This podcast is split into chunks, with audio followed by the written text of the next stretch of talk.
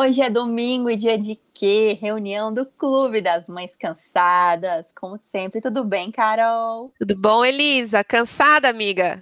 Nossa, essa semana. Gente, não, essa semana eu até consegui descansar. Eu acho que eu só cometi uns errinhos assim com o Dudu que eu fiquei meio mal, sabe? Mas consegui descansar, pelo menos. Ah, não fique mal, amiga. Pois tá aprendendo. hoje. Não, cara, eu, esque eu esqueci, eu ia fazer o jantar dele, esqueci. Aí deu a hora, o que, que a mãe vai comer, sabe? Essas McDonald's! Coisas. Não, cara, pois é, eu tava pensando nisso. Falei, gente, vai ser tão bom o dia que eu chegar naquela fase assim, miojo. Como um miojo. Não, eu não cheguei nem no macarrão ao alho e óleo. Ah, Elisa, macarrãozinho de. Como é? Cabelinho de anjo. Resolve não tudo. Não cheguei na fase do macarrão alho e óleo, mas quando eu chegar nessa fase vai ser. Eu ainda estou na fase da crepioca, porque pelo menos tem um ovo envolvido. Foi o que ele. Aquela proteína. É, pelo menos tem um ovo no meio ali da história. Uhum. Não fico achando que eu tô entupindo ele de carboidratos. Então foi, esse foi o meu ponto baixo da semana, que eu fiquei bem mal. Tá mas bem isso foi ok. Você, você tá ótima. Os seus três estão aí firmes e fortes? Os meus estão, estão todos de castigo lá no meu quarto, escondidos, para não fazer barulhos aqui. Vocês acham que eu conquisto esse silêncio como? A custas de muito, muito tablet para eles. Muita internet, bombando internet. internet. E Netflix. Salva, gente, salva, salva a vida de assim. todo mundo. Salva a vida de todo mundo. Piores mães, eu acho que nós vamos ser interditadas, Elisa. Não, para, Carol. Tem sempre. Não, vai. A gente comete alguns furos, mas tá aí, tá aí uma ideia. A gente podia um dia fazer um programa sobre nossos furos, sabia? Vamos fazer uma. Vamos fazer uma live. Vamos fazer uma live com Vamos, porque cada uma, cada uma fala o seu, né? Não vale só a gente falar os Exatamente. Próxima live, hein, gente? Só Próxima. sou uma péssima mãe. Conte quantas vezes você foi uma péssima mãe. Isso não entrar ninguém na live, fica só eu e você, Carol. Igual duas palhaças ali, péssimas mães. Não, sempre entra. Pelo menos a gente dá uma risada. Sempre Pelo entra, as pessoas sempre querem ver as nossas vergonhas. Sempre vai ter alguma mãe é, assim que tá, vai querer revelar. É, vai querer saber também, vai compartilhar as nossas falhas, é importante. Aí, é uma ideia. Mas o programa de hoje não tem nada a ver com isso, Carol. Nada. O programa de hoje é sobre mães muito corajosas, na verdade, tá? Tenho Exatamente. certeza que essas mães aqui não esquecem a sopa do filho delas no jantar. São as mães que moram fora, aquelas que deixaram família, amigos, toda a rede de apoio assim para trás e foi embarcar nesse sonho de passar uma temporada em outro país ou, ou ir de vez, sabe? Sim, e eu acho que esse tem sido o sonho de muitas pessoas aqui que ainda estão aqui no Brasil. Aí de, nesses anos, quase dois anos de pandemia, né? Acho que muita gente já pensava em morar fora e talvez com a pandemia, com a possibilidade do home office, aí se tornou real, né? Para muita gente, talvez continue sendo mesmo depois do fim da, da, dessa pandemia. E todo o caos que foi e está sendo aqui o país, eu acho que tem muita mãe, muita família pensando em ir embora do Brasil. Cansou hum. do Brasil. Cansou. Mas... Ainda mais porque surgiu essa possibilidade, né, Carol? Porque antes, mesmo alguns é, trabalhos, algumas funções que a pessoa fazia ali presencial, é, ela nem pensava que daria para fazer online e viu que dava certo viu que Exatamente. rendia do mesmo jeito, que dava tudo certo, e aí agora acho que caiu a ficha para muitas empresas, né? Tipo, pô, tem como liberar, né? Exatamente. E aí as pessoas acho começou a ser mais real essa possibilidade. Tirando a fato do dólar e do, do euro, é, tá muito claro, mas enfim, se você consegue um emprego fora também, tornar mais real essa possibilidade de morar fora do Brasil. E, mas nem tudo é fácil, né? Então a Não. gente conversou com duas mães cansadas, que estão fora do país há mais de um ano. A Fernanda, a Fernanda e a Isabela, a Fernanda menos de um ano, a Isabela mais de um ano, e elas contaram para a gente, Elisa, um pouquinho de como que tem sido essa experiência. Mas por conta do fuso horário, a Carol gravou com elas antes, né? Essas entrevistas são gravadas, e vamos ouvir juntas aqui, é, comentando porque elas têm duas experiências totalmente diferentes, têm países diferentes, mas as duas foram com marido, filhos, mala e cuia para outros países. É, uma no meio da pandemia, uma um pouco antes, mas elas foram falando aqui pra gente, assim, os pontos altos, e também que nem tudo são flores, né? Tem ali os seus, os seus problemas. Exatamente. Então, eu conversei com a Fernanda, que está na Escócia, e com a Isabela, que está morando na Espanha. E cada uma delas contou um pouco da sua experiência nesse tempo fora do, do país, de como foi a questão de rede de apoio, como está sendo, né? Questão de rede de apoio, os pontos positivos, os pontos negativos desse tempo longe do Brasil, da sua terra natal, e em terras estrangeiras.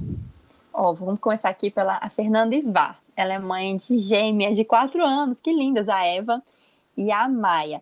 Ela e o marido se mudaram para essa cidade de Aberdeen, que é diferente, né? Aberdeen. né? Uhum. Sei que a Carol falou, por uma proposta de trabalho que o marido recebeu, eles achavam que valia a pena ir.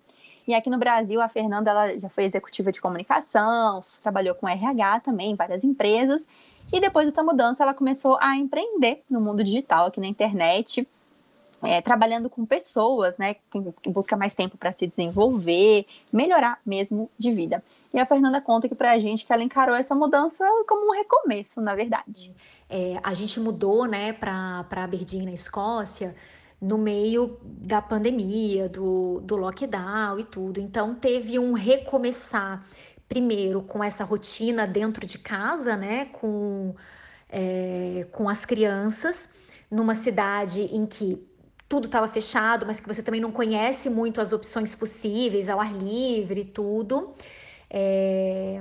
E depois teve um outro recomeço, né? Que foi o recomeço quando é, o marido já está trabalhando, né? Ele veio para trabalhar, então ele já está trabalhando, já está fora de casa. As escolas reabrem, as meninas vão para a escola.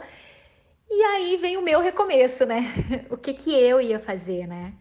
E, e o que eu queria fazer, né? O que eu escolhia fazer, o que, que, o que, que fazia sentido para mim fazer nessa experiência de, de estar fora do Brasil. Porque a condição que a gente veio, não é que a gente decidiu escolher um lugar e a gente mudou para recomeçar uma vida aqui na Escócia. Mas a gente vai recomeçar uma vida na Escócia por alguns anos e depois a gente já sabe que vai para um outro lugar, né? Porque o, a proposta do meu marido não é uma proposta definitiva para ficar aqui, mas sim são, são assignments, né? São, são períodos, né? Que ele vai que ele vai ficar nessa, nessa posição e que depois, é, se tudo caminhar, né, como planejado, vem outros em países diferentes. Então, é essa abertura a estar constantemente recomeçando em outras culturas e tudo. Olha, tem muita gente nessa situação da família da Fernanda. Eu peguei um dado aqui de 2 milhões e meio de brasileiros, Carol, morando hoje no exterior muita gente vai estudar, trabalhar, tentar uma, uma vida fora. É, no caso da Isa, ela é jornalista e ela foi para trabalhar. Ela mora hoje em Madrid. Ela é casada com um espanhol e essa história dela aqui, pelo que eu entendi, é até mais antiga. Ela morou lá por sete anos para um mestrado. Ela foi para o mestrado e adorou, acabou ficando. Conheceu o marido dela, né? Eles começaram a namorar, tiveram um filho. Decidiram voltar para o Brasil, ficaram aqui uma boa temporada até que ela recebeu uma proposta para voltar a trabalhar na Espanha. E ela conta que é uma experiência incrível, mas nem tudo são flores por lá. É, cara, a parte mais difícil de morar fora do Brasil é tudo. Sim, é muito difícil morar fora do Brasil. É muito difícil você fazer amigo fora do Brasil, é muito difícil você se sentir imigrante, é muito difícil você se sentir diferente. É, no meu caso, né, eu saí de um lugar de privilégio, assim, de privilégio total para ser uma, imigra uma imigrante do terceiro mundo, para ser uma sudaca, para ser é, uma mulher imigrante racializada num país colonizador. É basicamente isso. Mas assim, apesar disso, ainda também ocupo uma posição de privilégio aqui, porque apesar de ser né, é, latino-americana, é, sul-americana, é, ainda sou. É, eu não sei se para eles eu sou considerada branca, né? Mas é, enfim, não ocupo o lugar de uma mulher negra, não sou mora, não sou chinesa, então é, ainda dentro do, do, do espectro né, de, de possibilidades. Não sou pobre também, meu marido é espanhol, então eu tenho alguma proteção né, sobre, sobre o que representa ser uma mulher imigrante aqui na Espanha. Mas já tive situação chata que eu vivi, por exemplo, Outro dia eu tava no parque, minha filha é loira, bem loirinha, bem branca, assim, rosa, sabe aquelas crianças rosa? E eu tava no parque com ela, brincando, sentado, na verdade. Aí vem um senhor bem idoso falar com a gente. E ele começou a falar, né, se não sei, não me lembro direito da conversa. Foi uma conversa boba. Eu, eu, eu, eu, me sensibilizo muito com a situação dos idosos, né? Agora na pandemia, eles estão muito carentes, gostam muito de falar e eu converso muito com eles. Fiquei conversando com o homem. Aí no final, ah, o cara já tinha dito tipo três vezes que eu era muito bonita. Aí no final ele me perguntou assim: "Ai, mas é, perguntou se eu tinha, se eu tava casada, se eu tinha namorado. Aí eu falei: "Tenho namorado, tô casada". Aí ele falou: Aí ele falou: "Ah, não pode ser, não pode ser que você esteja casada". Eu falei para Luísa, falei: "Luísa, é não sei que eu falei assim, tipo, ah, a mamãe, não sei o que, a mamãe tem namorado. Ah, tem namorado. Quem que é o namorado? O papai. Aí o cara me olhou assim e falou: mas é tua filha? Eu falei, é minha filha. Aí ele começou a pedir mil desculpas, que aí eu entendi, aí caiu minha ficha. O cara tava me paquerando, achando. Que ele começou a me pedir mil desculpas, dizendo que ele achava que eu era cuidadora da minha filha. Entende? Vocês estão entendendo a situação de violência? Assim, é minha filha, dá licença, eu pari ela sozinha no banheiro da minha casa. Eu, com as minhas próprias mãos. E, e, e eu tenho que escutar um velho numa praça em Madrid, me diz, assim, supor que minha filha não é minha, porque eu sou morena, eu tenho cabelo encaracolado e minha filha é rosa e tem cabelo amarelo. Mano, ó, a raiva que eu senti não, não dá pra eu explicar aqui, acho que vocês podem imaginar. Então, isso é uma situação pontual, mas são coisas que estão presentes na tua vida, entendeu? É, outro problema também, Elisa, que tanto a, a Fernanda quanto a Isabela relataram, é a questão da rede de apoio, porque é difícil realmente e é muito diferente da, daqui do Brasil, porque a gente tem uma rede de apoio além da família. A gente está mal acostumado, né, com babá, diarista, uhum. escola o dia inteiro para muitas pessoas. Antes da pandemia, a gente tinha escola o dia inteiro. Então, isso não tem lá fora. E aí você não tem nada disso, né? Ou, ou tem, o acesso faz é bem quê, mais né? difícil, faz o quê? E também não tem família, amigos não é Nossa. é tão simples fazer, e não, nem todos os amigos que você faz vão, tá, vão ser tão acolhedores e dizer, ah, deixa aqui teu filho um pouquinho comigo para você Sim. respirar 10 minutos. Aqui no Brasil já é difícil, né? Não, e fora a confiança, né, Carol? Até você é, desenvolver uma confiança, assim, você ter ali uma outra família. Eu, por exemplo, nossa, sério, se não fosse família, não sei como seria, de verdade. Se eu não tivesse família perto, eu, eu imagino que seja uma dificuldade enorme, porque são as pessoas ali que você mais confia e as que estão ali mais dispostas mesmo a, a te ajudar. Você também, né, Carol? Conta muito Nossa. até hoje com mãe. Sim, conto com minha sogra, cunhada. E assim, tenho essa rede de apoio terceirizada também, né? Então, uhum. aqui em Curitiba eu, eu tenho essa possibilidade é, tem babá, tive babá por muito tempo que me ajudava é, com as crianças, escola o dia inteiro, mas lá fora não tem nada disso. E aí as mães têm que rebolar e é cansativo, viu? Sim, nossa, eu vou falar, Carol, a gente começou a ter experiência com babá no ano passado, mas aí, para essa questão de pandemia, decidimos que é, ela ficaria um tempo afastada e tal. Bom, resumindo, essa semana ela voltou a trabalhar aqui, a vir três vezes por semana. E, gente, já é uma, uma mudança. Um respiro, assim. né? Já é, é um respiro. Mas isso também faz muita. Depende muito da, da rotina que você leva, que é uma coisa também que a gente vai conversar com as nossas convidadas de hoje. E a então Fernanda precisou se virar para construir outras maneiras de manter ali a rotina e a dinâmica que ela tinha com as meninas. Primeiro, é uma escola, então as meninas já estudam, né? O período de estudo aqui já engloba amanhã e um pedaço é, grande da tarde. E, e uma rede de apoio muito incrível que a gente tem e que, e que ajuda muito são realmente as famílias que a gente está conhecendo, né? Porque quando você é, se conecta com famílias que têm filhos em idades similares é, a dos seus filhos e que vivem um, um momento de vida parecido com o seu, O que acontece é que quando a gente vai fazer um programa no fim de semana, eu acho que tanto as crianças estão se divertindo e estão descansando, também como os adultos também, né? Então, é, eu tô cuidando, a gente vai para um parque, a gente tá ali, tá cuidando, tá naquela função de pai e mãe, mas ao mesmo tempo você tá conversando com pessoas, você tá trocando. É, você tá conversando e você tá trocando, você também tá tendo um momento seu ali, né?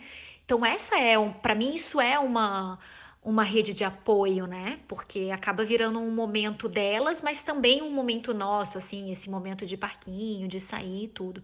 Então, nesse sentido, a gente tem, né, uma, uma rede de, de apoio, né? E acho que o contexto também, né, é, de, de lockdown e de pandemia, ele é tão, ele é tão peculiar e ele é tão restrito aqui fora que não teve oportunidade para isso. A gente ficou mais de quatro meses com restaurantes fechados. Então, assim, não preciso de uma rede de, de apoio para sair para jantar com meu marido, porque você não tem nem restaurante para sair para jantar. Ou no caso da gente fazer alguma coisa fora, era inverno, escurecia quatro da tarde. Então é um contexto diferente também, né? É, vamos ver como é que vai funcionar agora nessas outras estações do ano, em que daí é o oposto, né? Os dias já estão ficando assim até 11 da noite, as coisas estão começando a reabrir, a gente fica com vontade de, de conhecer alguns lugares que é mais difícil com criança. Mas eu acho que o que ajuda muito é que o foco que a gente colocou nisso, assim, a gente veio muito consciente disso e a gente tem um foco num, num bem maior, né? Num propósito maior para nossa família.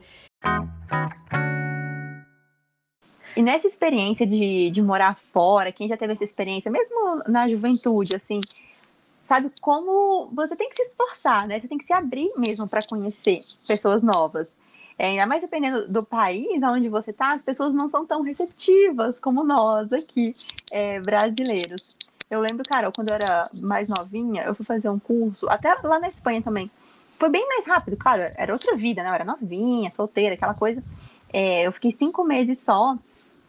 E mesmo a pessoa sendo jovem, todo mundo querendo sair, se divertir, não era tão fácil, assim, era uma dificuldade que eu tinha, sabe? De, de construir Essa um relacionamento. Mesmo. Isso, e de você ter um relacionamento, assim, mais profundo, sabe? De ir na casa. Porque amigo, assim, só pra sair, pra ir no bar, você até arruma, né? Sim. Mas você tem que estar disposto, né? Eu acho legal essa história da Fernanda, quando ela me contou, eu achei assim o máximo, porque é isso, assim, de estar disposto a fazer aquilo. E eu achei muito legal que ela estava disposta a fazer aquilo pelas filhas também. Sim, Como o filho ela... obriga a gente, né, a, a fazer as coisas, assim, encarar os nossos medos, os nossos limites. Imagina você falar com um estranho na, na calçada. Não, eu acho que eles até facilitam esse processo, porque criança é tão sociável, criança já vai falando, não precisa nem falar o idioma, né? Já vai falando oi, não sei o que, não sei o que, que até facilita ali, dá, você tem ali um assunto já em comum, pelo Exatamente. menos, para conversar. E qualquer coisa você põe na conta do filho, né? Ah, eu conversar Isso. com estranhos por causa da criança, mas eu não sou tão simpático assim. Imagina, eu não, não tô tão carente assim. Ai, já Querendo pensando... tantos amigos. Não, o Dudu encarando o povo na rua, eu sou obrigada a dar uma satisfação, tipo, ele é assim mesmo. O Dudu é simpático. Povo... Sim, aí eu sempre tenho que ficar lá, oi, tal, não sei o quê. E eu sou super fechadona, né? Eu nunca falaria com ninguém. Então, é, é uma mudança, assim, total. Mas, ó, a Fernanda, ela fez um esforço consciente. Ela falou, não, eu vou arrumar os amigos para minhas filhas. E ela foi atrás de companhia. E deu certo, assim. Ela tem uma história muito engraçada disso. A gente mudou, a gente chegou aqui na metade de outubro. E um pouquinho menos de um mês depois, as minhas filhas, que são gêmeas, elas iam completar quatro anos, ia ser o aniversário delas. E a gente sabe o quanto, o quanto as crianças planejam né, o aniversário, falam do aniversário, ficam felizes no, no aniversário delas. E, e, e para mim, é, elas precisavam ter amiguinhos no aniversário, né, para poder brincar, para poder curtir, assim. Eu não queria, depois da gente já estar tá passando ali é, 15 dias completamente isolados, só nós quatro, já por conta da, da, das circunstâncias atuais, e depois conhecendo pouca gente, então estando realmente muito juntos, quatro, que é maravilhoso. Mas no aniversário eu queria que eles pudessem, que elas pudessem dividir isso, né, com amiguinhos, com pessoas da idade delas e tudo. Então eu lembro que foram é, oito dias de quando a gente sai do nosso, do nosso isolamento, né? Que era que a gente tinha que cumprir para o dia do aniversário. E aí foram oito dias em que eu andava na rua, via uma pessoa com filho, eu começava a conversar para fazer uma amizade. Aí a gente ia ao parque aberto, tinha criança, eu já puxava conversa com, com as mães, com as crianças. Eu, eu logo que eu vim, assim, eu tive o privilégio e uma sorte muito boa de ter um grupo de brasileiras aqui no WhatsApp. Então a gente trocava, quem tem filho de tal idade? E aí as pessoas foram muito receptivas também comigo, né, de me chamar para esses programas ao ar livre, de um parquinho, para que as crianças pudessem se conhecer. E aí, no dia do aniversário delas, elas tinham é, três amiguinhos em casa. E aquilo para mim foi uma, uma alegria, né? Muito grande, assim, delas estarem felizes e mostrando o bolo, é, tirando foto, brincando com os amigos no, no jardim e tudo. E eram três novos amigos, né? Mas Acho que isso mostra, assim, também, né? Acho que exemplifica bem, assim, coisas que às vezes a gente não pensa tanto, mas às vezes a gente escolhe, né? Não, não, não convidar pessoas para aniversário e fazer algo menor. Mas quando você não tem a opção, é, bate bastante, assim. Então, acho que eu lembro disso, assim, eu contava pro meu marido, cara, conheci uma pessoa hoje aqui na rua que tem uma criancinha, a gente já combinou de se encontrar. Ele ficava chocado, ele, como assim, você tá conhecendo na calçada? E era isso mesmo, assim, foi uma, foi um foco que eu tive de que eu queria que a gente tivesse é, amiguinhos pro, pro aniversário. E a partir daí começaram relações muito muito bonitas assim da amizade das crianças. Então, os amigos são importantes, os amigos não só para os filhos, mas para os adultos também. Sabe que a Isa me contou que ela sente muita falta disso. Ela acho que ela tinha uma rede grande de amigos e muito bons amigos aqui uh, no Brasil. E quando ela foi para a Espanha, ela não encontrou essa mesma acolhida. Lógico, ela chegou lá, logo em seguida fechou tudo por causa da pandemia, todo mundo muito fechado, e eu acho que impactou as pessoas também, de certa medida, mas ela conta que sente muita falta e que esse é um dos motivos que fez ela se arrepender de ter ido. Se, tem motivos para ela ter se arrependido de ter uh, ido para a Espanha, um, desse, um deles seria isso, essa falta dessa rede de, ami de amigos, essa rede de apoio formada por amigos, que ela não encontrou isso lá na Espanha. Vamos ouvir um pouquinho da história dela. O tempo que eu tô aqui com os meus filhos, né, é, depois que eu voltei para Espanha, eu voltei para cá em agosto de 2019. Eles chegaram aqui em outubro de 2019, vieram para Madrid porque foram ficaram um tempo na casa da minha sogra em Sevilha com meu marido e eu estava em Madrid já trabalhando, organizando casa, mudança, tal. Eles vieram para cá em novembro, dezembro. Em março a gente foi confinado. E foi um ano é, onde todas as liberdades individuais aqui na Espanha foram completamente controladas, né? Então a gente não podia conviver. Eles iam para a escola, eles tiveram escola desde setembro do ano passado até agora, cumpriram o ano letivo, mas eu não convivi, né? Não, não pude fazer amigos, as pessoas não conviveram. Então é difícil. É... A ótica que eu vou dar não é realista, né? Não é totalmente realista. Mas a gente percebe que a forma como as pessoas se relacionam é diferente, as pessoas são mais fechadas, é mais difícil você fazer amigo. É, você até faz amigos, mas não são amigos, são colegas. É, mesmo para os meus filhos, é, a gente não sente aquele acolhimento, aquela coisa que a gente sentiu no Brasil, eu vou dizer assim, no passado, é, porque eu fiquei seis anos fora do Brasil e quando eu voltei para o Brasil, fui para São Paulo, que também não é minha cidade. Eu e meu marido, gringo, com um bebê de colo, sem conhecer praticamente ninguém. E em um ano eu tinha os amigos que são meus amigos hoje, né? Assim, as pessoas te convidam para ir na casa, as pessoas te convidam para tomar café, as pessoas te convidam, te convidam, te convidam, te convidam. Quando a gente falou em ir embora de São Paulo, as pessoas começaram a fazer festa de despedida pra gente.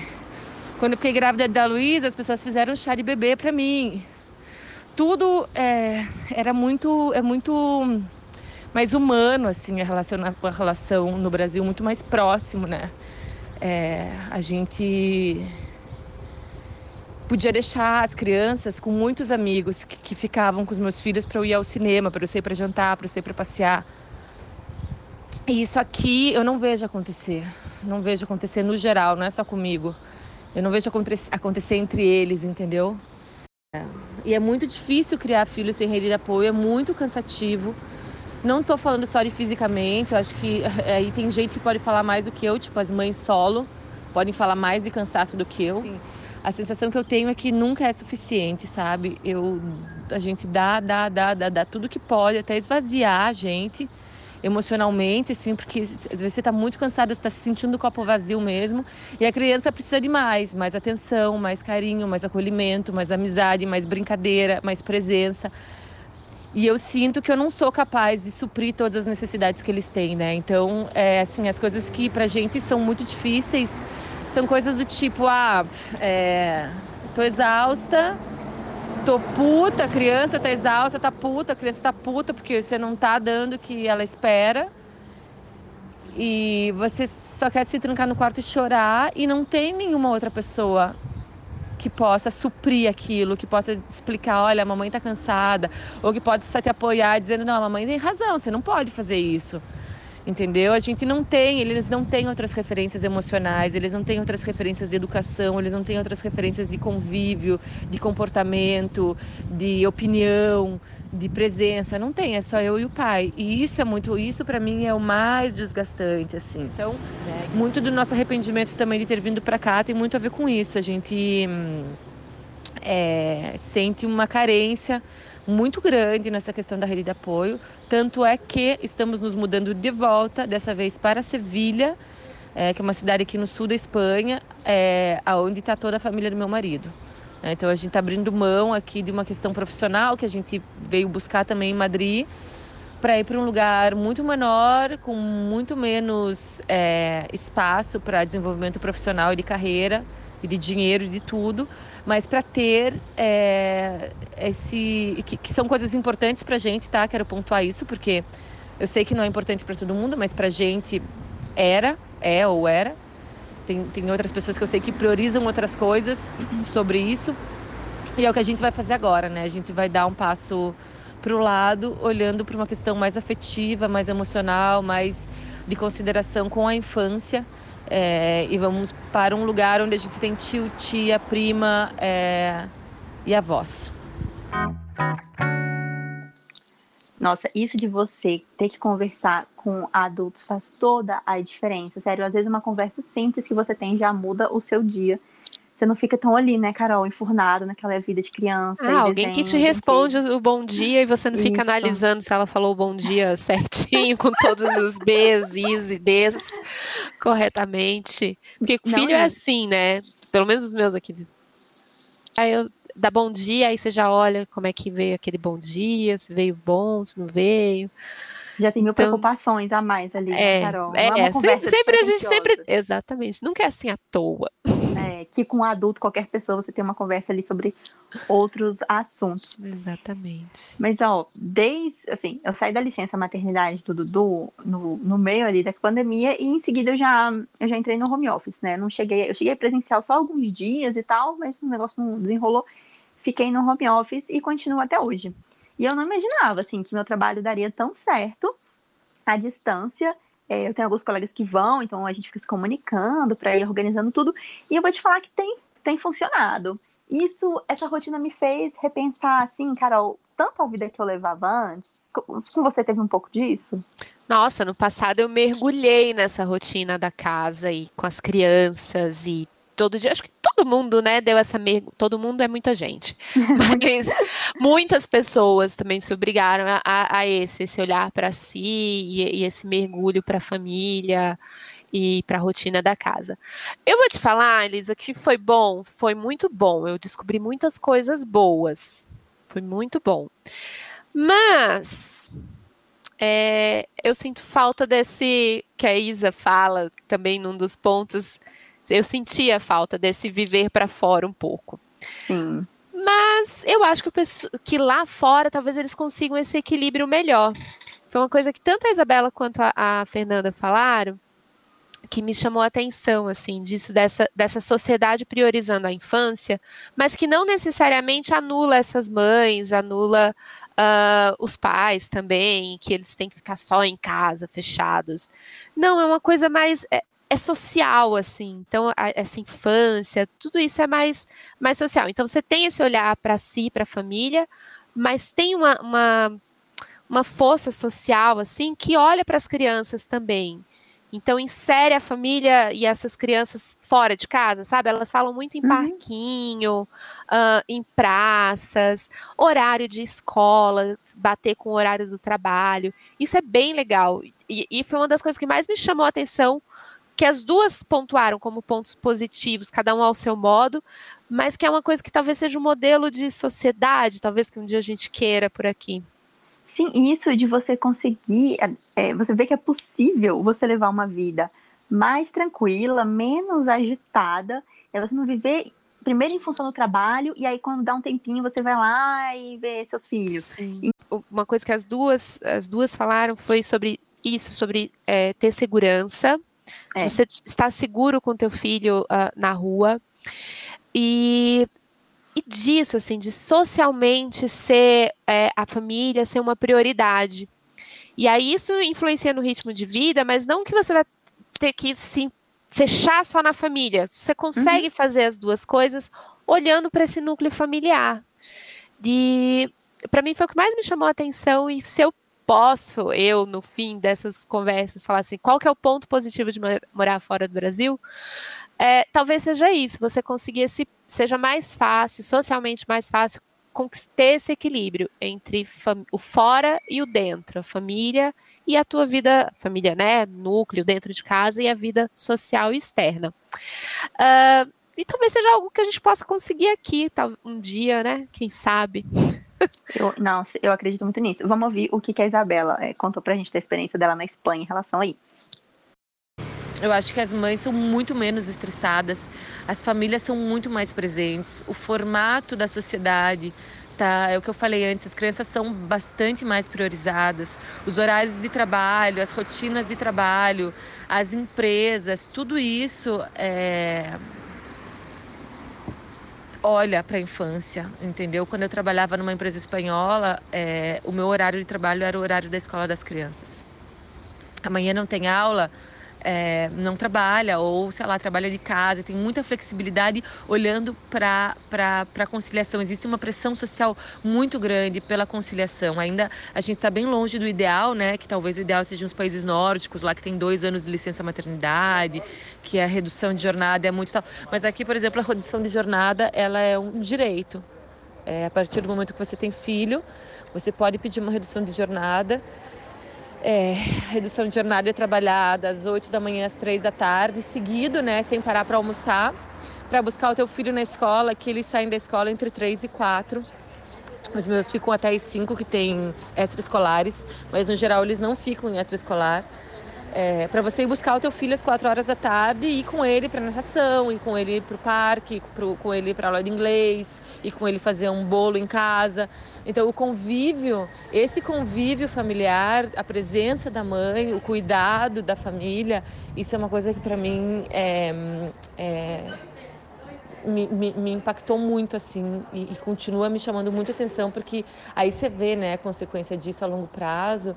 É, uma adolescência mais sadia uma adolescência mais segura é, uma relação melhor entre pai e filho uma sociedade mais é, mais estável mais é, segura porque o comportamento das pessoas vem é, moldados por isso desde a primeira infância né? Tudo isso impacta a sociedade a longo prazo. E isso a gente vê desde o caso, né? Eu tenho uma filha de três anos, então desde a primeira infância. É muito diferente, é muito diferente.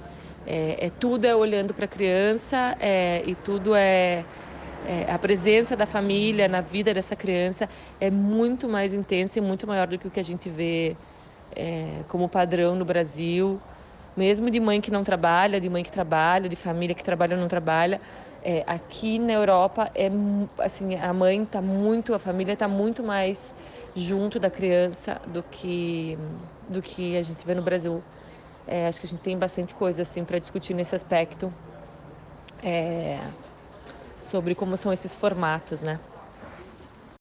e essa possibilidade, Carol, que se abriu para muitas famílias, né, que o home office abriu, de morar até em outra cidade, às vezes não é nem morar fora do país, mas morar na praia, no campo, algum lugar, não necessariamente no, no centro, né, em uma capital, é, virou uma possibilidade real de mudança de, de vida.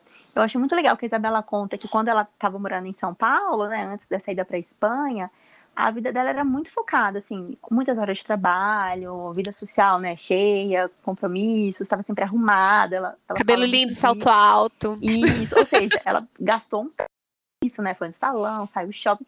Então, ela levava muito essa vida de olhar para fora, para esses compromissos, enquanto os filhos ficavam mais horas é, em colégio ou com outras pessoas. E com essa mudança, ela teve que olhar muito para dentro, assim, e refletir sobre o papel dela como mãe. Achei, achei lindo isso, porque tanto a mudança quanto a pandemia é, levaram ela a, a se olhar, né? A ver como é que estava sendo, ela estava exercendo a, a, maternidade. Isso é muito lindo. Vamos ouvir essa história que ela conta.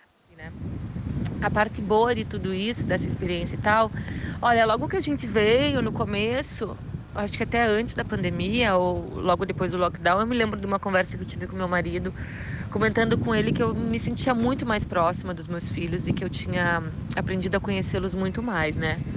Em São Paulo eu tinha uma vida, eu e o Alberto, assim, muito assim, de aquele, aquele protótipo de vida de executiva, de mulher trabalhadora, que sai às 8 da manhã chega às 8 da noite, que está sempre correndo, que está arrumada de salto, inclusive saudades, cabelo bonito, é, sobrancelha feita, luzes no cabelo, sempre bela, muito ocupada com muitas questões, agenda, chefe, trabalho, dinheiro, diz que, assim, é, estava vivendo muito esse personagem, né, lá em São Paulo, meu marido também, e as crianças ficavam muito muito tempo na escola e depois a gente tinha uma pessoa que nos ajudava em casa, né?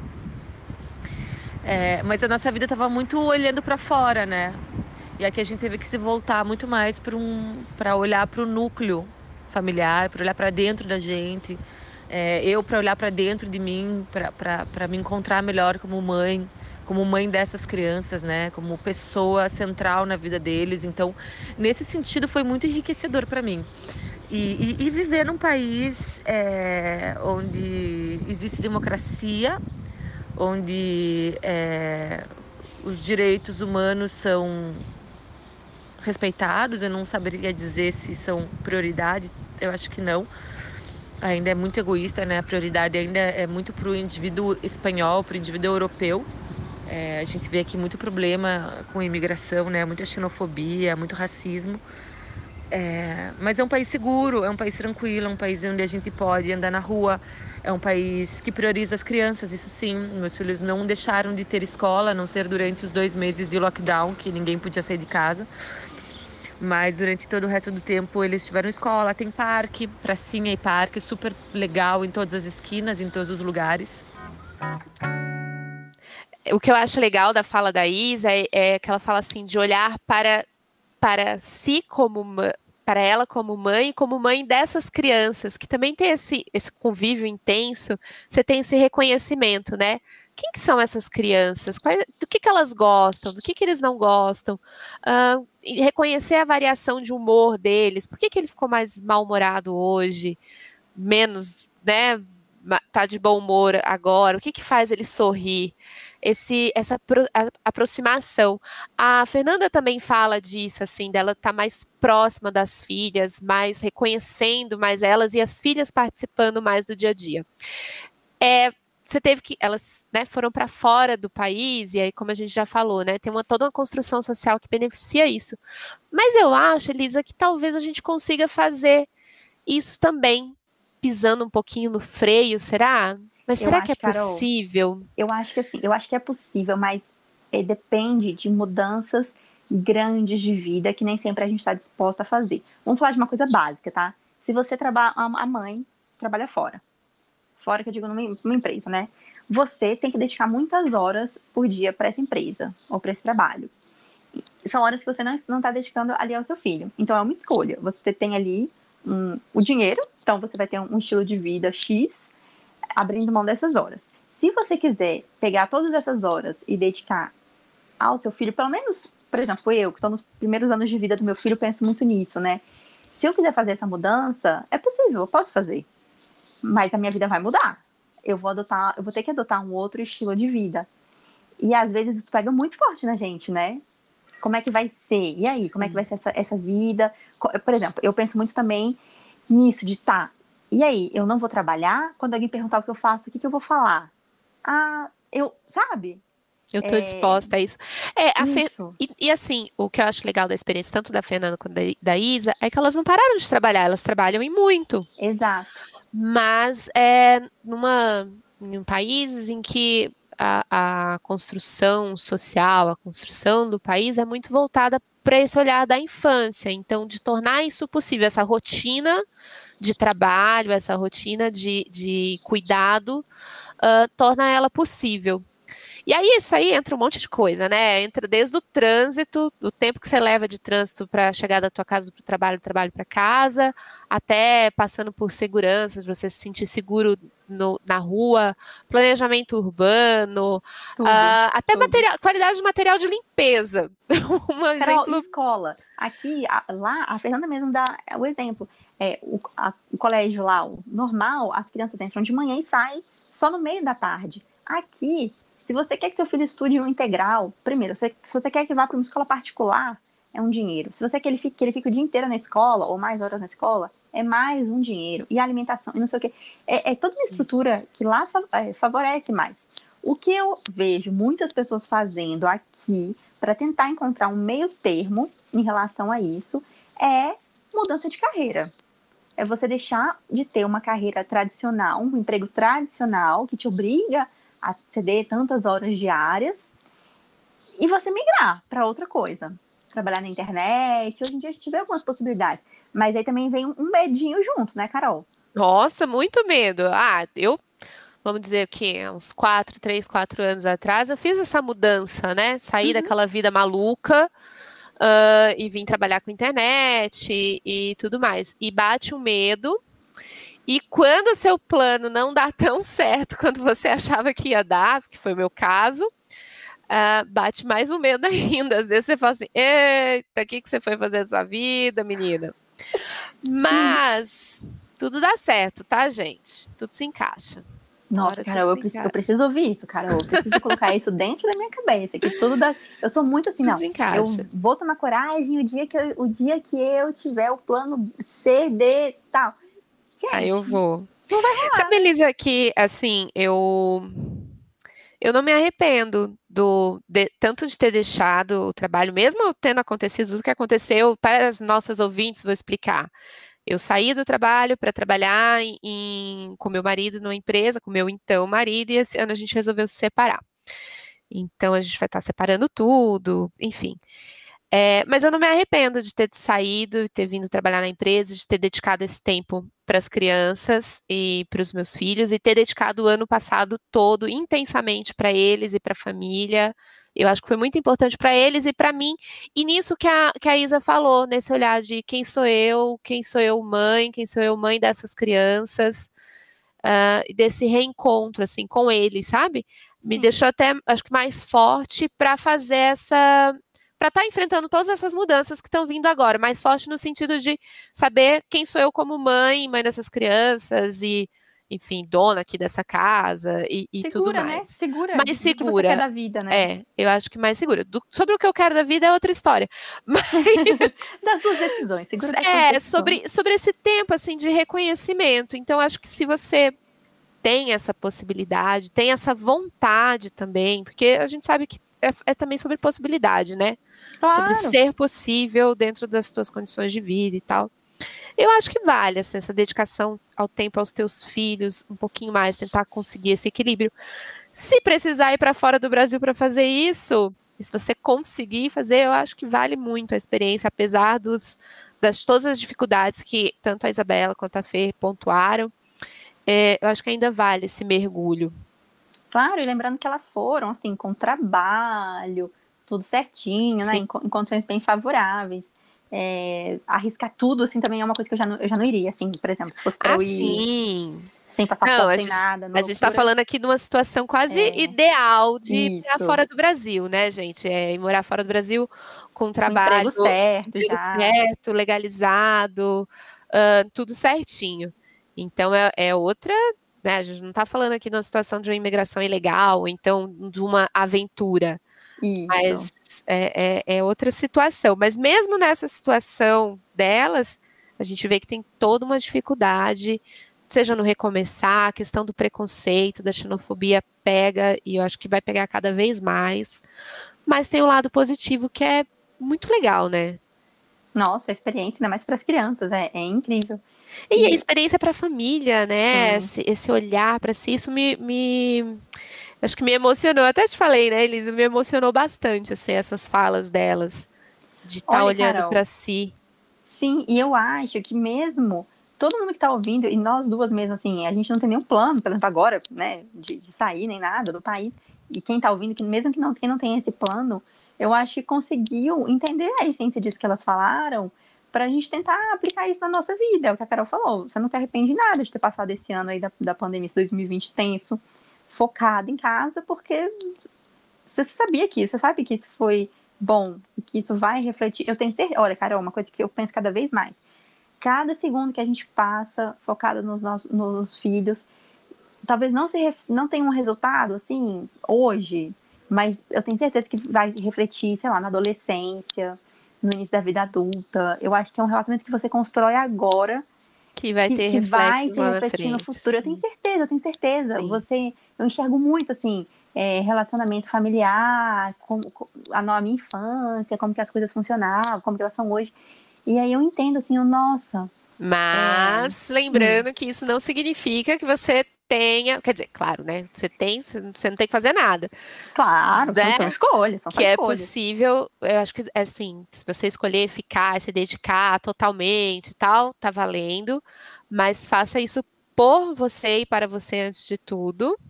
Eu acho que o negócio, Carol, é você ter uma vida consciente do que você está fazendo. Por uhum. exemplo, a gente sabe muito bem o que é você ficar 10 horas enfornada num, num escritório sem estar tá consciente daquilo. Sem Sim, você vai simplesmente ficando, né? Você vai ficando, você, pô, eu tenho plano de saúde, eu tenho isso, eu tenho aquilo, então você vai ficando. Isso não é uma escolha consciente. Da mesma forma que você é, tá em casa, às vezes, sem nenhuma possibilidade, é uma escolha consciente. Eu tô falando assim, não importa o que você queira fazer, o que você decida da sua vida. Inclusive, a gente pode mudar várias vezes durante a vida, eu não vejo nenhum problema nisso. Hoje eu não trabalho, hoje eu tô em casa, amanhã eu trabalho fora, eu não vejo nenhum problema em mudar de ideia eu só prezo muito na minha vida de tomar escolhas conscientes. Eu não quero perder tempo na minha vida, sabe? Eu não quero deixar passar a infância do meu filho. Tipo, eu não quero. Eu quero saber o que eu tô fazendo. Se eu decidir ficar em casa, eu vou ficar em casa. Feliz. Se eu decidir trabalhar, eu vou trabalhar. Então, assim, eu só quero ter, ter escolhas conscientes mesmo de vida. Não deixar passar, sabe? Não viver no automático. É. E com equilíbrio, né? Eu, eu, para mim, assim, tem sido essa busca, assim, essa busca do equilíbrio, do não, não desconectar uma coisa com a outra. Então, tem esse eu da família, do dos filhos, da mãe e tal, mas tem outras possibilidades aí também. E fazer essas duas possibilidades andarem meio que de mãozinhas dadas, assim. É, tem o tempo do trabalho, mas também tem um tempo.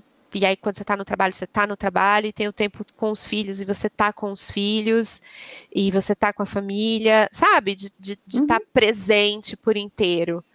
Exato, exato. Se você não ficar é, que nem eu que ficou com o Dudu no celular, que ele já pega não, celular. Não, mas é que você tem que trabalhar, né, amiga? Ai, Carol, dá uma dó. Ele, pe... ele vê meu celular, ele pega e joga meu celular. Mano, tem um ano, Carol. Ele joga longe. Ele vai quebrar meu celular.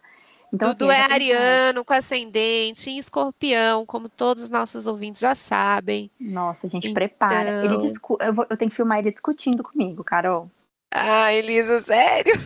Discutindo com a mãozinha assim, ele fica. Ah, Elisa, acho que você precisa de uma menininha aí, hein? Não, Carol, vai que pra ela pôr o Dudu no lugar dele. Não, se a menina nasce também no, em abril, eu tô ferrada. Então, eu mas sei, somos... taurina. Tá... Nossa, Bia, você não sabe o que é um taurino na sua vida. Não. Olha, eu e o Léo somos virginianos. Aqui em casa tudo flui naturalmente, entendeu? Do tudo no lugar. Virginianos. Aí vem primeiro um, um ariano. Se eu arriscar de novo, cara, não sei o que pode vir. e a gente deixou de falar de morar fora, de filosofia do vida, e estamos aqui falando de horóscopo. Sempre a gente cai no horóscopo. Aliás, agora, Carol, uma coisa muito boa que você está agora com uma Alexa em sua vida é que você sempre, todo dia, pergunta do seu horóscopo para ela. Jura? Gente, é, eu queria contar que eu fui influenciada negativamente pela Elise e gastei muito dinheiro aí nessa promoção da Amazon. Não, mulher, tava 199. tava barato mesmo. Para de ganhar. E aí eu comprei uma Alexa e tem sido a alegria das minhas tardes que as crianças vão para a escola e eu antes eu passava aqui com meu digníssimo ex-marido e agora eu fico sozinha, então eu fico com a Alexa. Eu falo, Alexa, toca música, Alexa, conta uma piada. Já falei, pede para jogar o, o, show do milhão com ela, ela é ótima. Vou, vou, vou falar com a Alexa pra gente jogar o show do milhão de tarde, finalzinho de tarde, assim, já, já terminei todas as atividades. Falando, Alexa, vamos jogar o show do milhão. É, é maravilhosa. Me divertir. Carol, vamos agradecer as duas convidadas. Obrigada, né, pelo tempo da Fernanda e Isabela. super agradecida. Assim, eu escutei muitas vezes esses áudios delas e todas as vezes que eu escutei eu me emocionei muito. Então, muito obrigada, meninas, de coração. Eu sei que vocês, é, pelos depoimentos de vocês, eu sei que veio tudo de coração mesmo. Então, super, super, super obrigada e só posso desejar muita boa sorte para vocês aí nesses dessa distância toda que vocês estão de nós. Não, mas agora elas vão entrar em um verão maravilhoso com a pandemia já Sem vai tudo corona, melhorar. se Deus quiser. Não, a, o verão vai ser lindo para as duas, para as crianças. Eu tenho certeza que tudo vai melhorar. E foi, nossa, adorei. Eu acho que essa reflexão fica para todo mundo, assim, é, para a vida que a gente leva. Gostei muito, Carol. Também, Elisa. Obrigada, gente. Bom domingo para todo mundo. Boa, bom restinho de domingo, né? E boa semana. Um beijo. E não, calma, Carol. O pessoal oh. não pode esquecer de mandar as ideias, ah, né? Verdade. Não Nossa, Elisa, tô direct. perdida. Não. Mandando tchau por e-mail. ou por e-mail ou por direct. Quem quiser também tiver uma ideia ou quiser participar, que nem as meninas que já participaram aqui, é só mandar pra gente. A gente combina, a gente conversa. É sempre bom ter a participação de todo mundo aqui no Clube das Mães Cansadas. Agora Isso sim, mesmo. gente. Agora sim, tchau. Ô, Elisa, mas então ah. vamos deixar certa a nossa live nossas falhas maternas. Jesus, vou começar a anotar. Já começa a anotar. Chão. Você ouvinte anota Nossa. que a gente vai marcar data e hora. Vamos, vamos fazer essa live, porque, meu Deus, tem chão aí pra, pra falar de erros Para contar, hein, Elisa? Nossa, em 14 meses já foi cada situação. Imagina eu em 10 anos, amiga. Nossa senhora, deve... nossa, que situação, Carol. Bom, vamos marcar as ouvintes que quiserem é, revelar também aí o seu segredo, suas falhas com as crianças. Vamos combinar aí, vamos, vamos participar isso. Isso aí. Beleza, um beijo, Elisa. Beijo, Carol. Tchau, tchau. É, tchau.